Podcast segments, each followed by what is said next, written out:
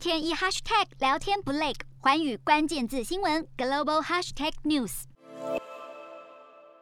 日本放送协会二十八日披露，美国国防部长奥斯汀、日本防卫大臣岸信夫和南韩国防部长徐旭将在二零二二年一月于夏威夷举行会谈。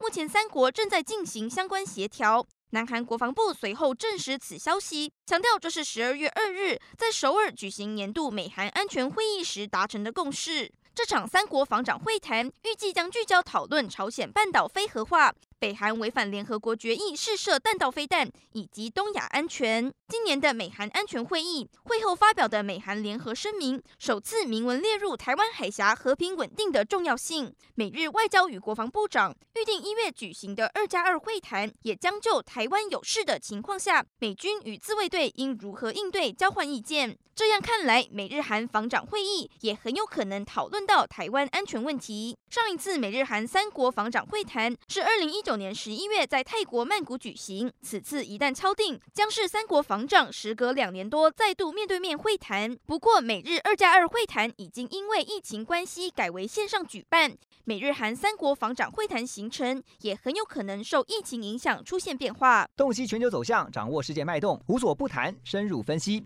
我是何荣。环宇全世界全新升级二点零版，锁定每周三、周六晚间九点，环宇新闻 MOD 五零一中加八五凯播二二二以及 YouTube 频道同步首播，晚间十点完整版就在环宇全世界 YouTube 频道。